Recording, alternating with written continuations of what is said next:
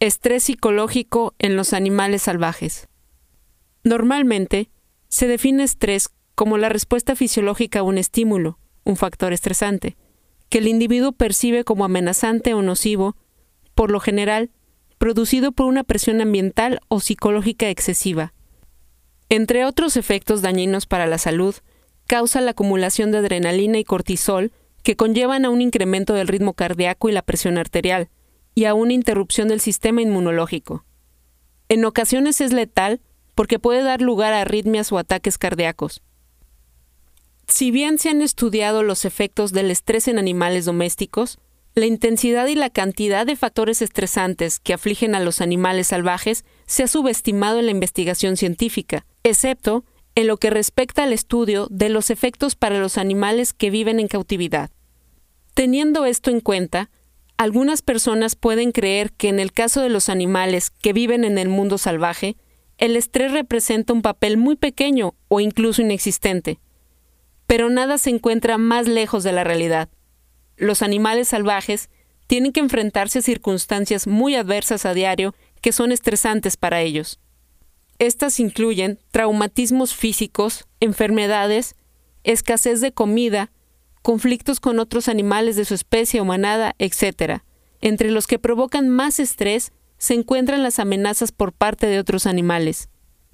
El estrés provocado por la amenaza representada por depredadores parece surgir por dos tipos de motivos. En primer lugar, debido a la situación que supone la actividad depredadora en sí, en la cual los animales se enfrentan a la horrible experiencia de huir o luchar, la cual a menudo precede a su muerte, la confrontación con el depredador puede ser tan intensa que la presa puede morir de estrés. Hay ratas salvajes que han muerto de ataques al corazón tras forzarlas a escuchar una grabación de una lucha entre un gato y una rata. En segundo lugar, el estrés parece acompañar a la decisión de evadir a los depredadores, es decir, una situación en que la presa es forzada a equilibrar la comida y la presión de los depredadores y decidir si buscar menos comida o si arriesga exponerse a estos. Ambas alternativas tienen altos costes e implican altos niveles de estrés, pero a menudo los animales reducen las probabilidades de ser atrapados decidiendo comer menos.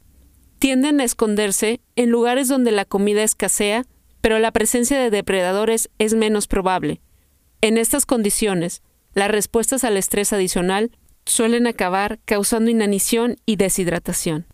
Así pues, la depredación no es solamente el principal factor estresante directo, sino también es una causa indirecta del estrés derivado de las estrategias que los animales adoptan para evitarla. Esto muestra el modo en que el riesgo de depredación implica un sufrimiento continuo para muchos animales salvajes. El sufrimiento de los animales salvajes a menudo empeora por ciertas intervenciones humanas que se llevan a cabo por propósitos conservacionistas. El ejemplo más significativo es la reintroducción de depredadores en ecosistemas donde ya se encontraban extintos. Esta forma de intervención en la cadena trófica se usa normalmente en programas de restauración cuyo objetivo es la reconstrucción de algunos aspectos de un ecosistema como la preservación de una especie amenazada.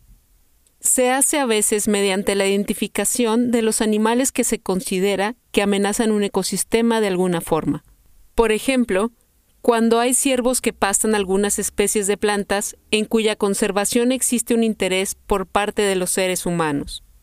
En estos casos, se ha optado a veces por reintroducir a animales que en el pasado habían sido depredadores de esos animales, como los lobos, pero que ya no se encontraban en la zona. Los resultados esperados que se buscan mediante tal tipo de acción son los siguientes. En primer lugar, que los lobos se comen a los ciervos y reducen su población y con ello el número de ciervos que pastan. En segundo lugar, y más importante, que los ciervos dejen de pastar por miedo a convertirse en presas de los lobos. En lugar de pastar libremente en espacios abiertos, se esconden en lugares donde los lobos no pueden verlos fácilmente y comen otras plantas en cantidades más pequeñas. La dinámica biológica que resulta de esto se ha llamado la ecología del miedo. Uno de los casos más conocidos de reintroducción de lobos tuvo lugar en el parque de Yellowstone en los Estados Unidos. Se estima que desde la reintroducción la población de ciervos ha disminuido a la mitad. Como hemos visto anteriormente, el estrés inducido por depredadores puede ser una causa extrema de sufrimiento para los animales salvajes, tanto directa como indirectamente. Además de vivir permanentemente en lo que en biología se conoce, por los motivos explicados, como un paisaje del miedo, estos animales también sufren escasez de comida y a menudo mueren de todo tipo de complicaciones relacionadas, como enfermedades y heridas debidas a la malnutrición. El estrés de los animales sociales. Vivir en grupos sociales implica ciertos costes para los animales, principalmente debido a los conflictos sociales y la competición. En muchas especies de animales sociales se dan jerarquías de dominación, y el estatus que cada animal tiene en la jerarquía influye radicalmente en su nivel de bienestar. Se ha demostrado que esto ocurre en particular cuando el estrés causa ciertas enfermedades.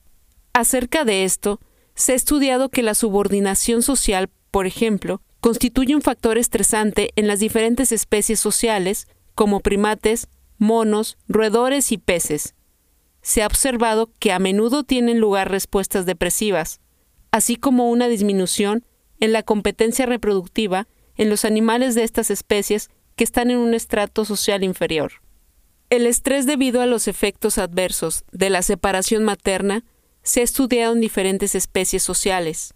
La separación materna puede ser muy negativa, tanto para la madre como para la cría, y tiene una influencia duradera en su fisiología y comportamiento.